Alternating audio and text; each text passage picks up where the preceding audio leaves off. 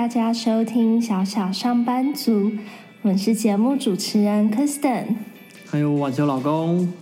这是一个分享我们身为上班族职场经验与观察、生活学习跟体验，以及日常相处跟成长的节目，让我们往理想的生活一起前进。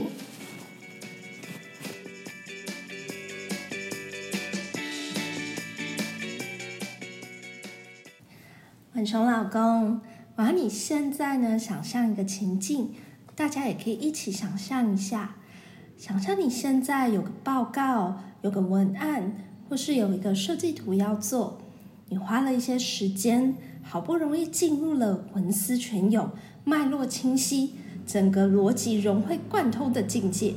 这个时候呢，你附近的同事他的电话响了，铃铃。同事接起来后说声“喂”，你可能已经有种被打扰的感觉，但觉得还可以接受。结果，同事连续以三十个人的办公室每一个角落都听得到的音量讲了十分钟的电话，期间还一直发出爆笑。你会有什么样的感觉呢？那一定是觉得被打扰到，会让人很烦躁，想要对方快点结束对话。相信办公室噪音呢，是很多上班族的一个困扰。也有很多不同国家呢，都有做了办公室噪音影响的研究。最近成为趋势的一个开放式办公空间呢，也让上班族对于噪音的忍受度其实越来越低。例如英国的 Gypsum 在二零一五年的时候呢，就有针对在办公室工作的上班族做了研究。那其实。有四成的员工认为噪音影响到他们整体的一个工作表现，更有高达六十四 percent 的上班族呢不能忍受电话上的对话所产生的一个噪音。所以呢，我们今天就来跟大家聊聊办公室噪音对工作效率跟身体健康到底会有什么样的一些影响。我们先来分享一下这些研究成果，提到办公室噪音对工作效率的影响。首先，我们看到的研究是由赫瑞瓦特大学 （Harry Watt University） 能源地质科学、基础建设与社会学院的助理教授 Lauren Gabbon 提出，与安静的环境相比。在人声鼎沸的环境中工作，员工的错误率会提高四趴到四十一趴。另一份在心理学期刊《British Journal of Psychology》由 Benbury Berry 发表的研究指出，降低工作时周遭的人为噪音，特别是谈话声，有助于让人顺利完成工作。另外呢，也有看到佛罗里达大学心理学系的 James。Soda 也提出说，噪音通常会降低工作表现的准确度跟速度，不过可能会受到影响的呢，大部分是比较需要耗费较多脑力的一个工作。除了错误率外，噪音环境也会影响员工的身心健康，提高员工的压力指数，并影响员工对工作的满意度与工作所产生的价值。例如，英国 Gibson 于二零一五年做的研究就指出，降低办公室噪音可减少员工近三十趴的压力。那另外呢，欧洲安全与健康署 European Agency for Health and Safety 也有提出说，如果电话铃声持续的一直响起，或是有人一直在说话，或是有空调持续的发出的低鸣声的时候呢？系统在感受到心理或生理压力时，就会分泌儿茶酚胺 （catecholamine）。那这个分泌呢，就会影响到血压。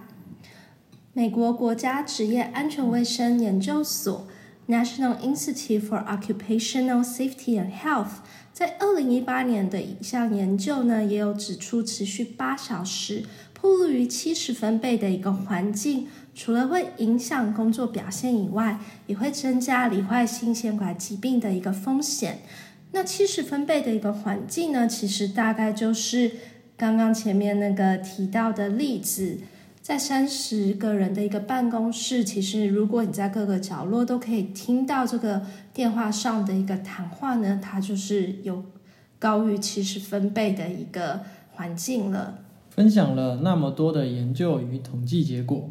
想跟大家聊聊如何改善办公室的噪音。我们先从公司呢可以做的一些改善开始谈起，像是我们可以透过。劳资会议或是主管信箱，向公司建议将同事的一个座位呢做重新的分配，例如将比较会产生较大噪音的部门安排在一起，像是比较需要经常使用电话沟通的同事，或是比较不受到噪音影响的做一些固定的重复工作的部门安排在一起。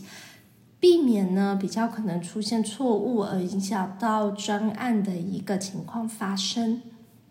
另外，也可以请公司规定，如需长时间通话或做专案的讨论，例如超过十分钟，那就需要前往会议室，以避免打扰到其他同事工作。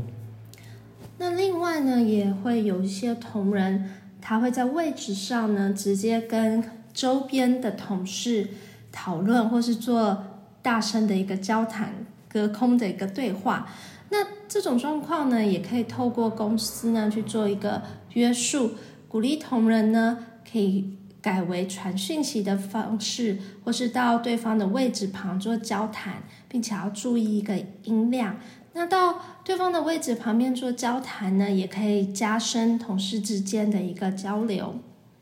如果想要改变自己周围听到的声音，有件事自己一个人就能做到，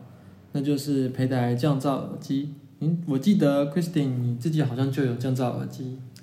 有，我都有在办公室的时候使用降噪耳机。那降噪耳机呢？它其实在阻隔空调的一个噪音啊，还有外部有时候会有一些施工噪音，或是说一些比较低频的人声，都还蛮有效果的。那戴着的时候呢，我就会听 jazz 啊，或是 bossa nova 这样的音乐，在帮助我专心工作上面呢，也很有效果。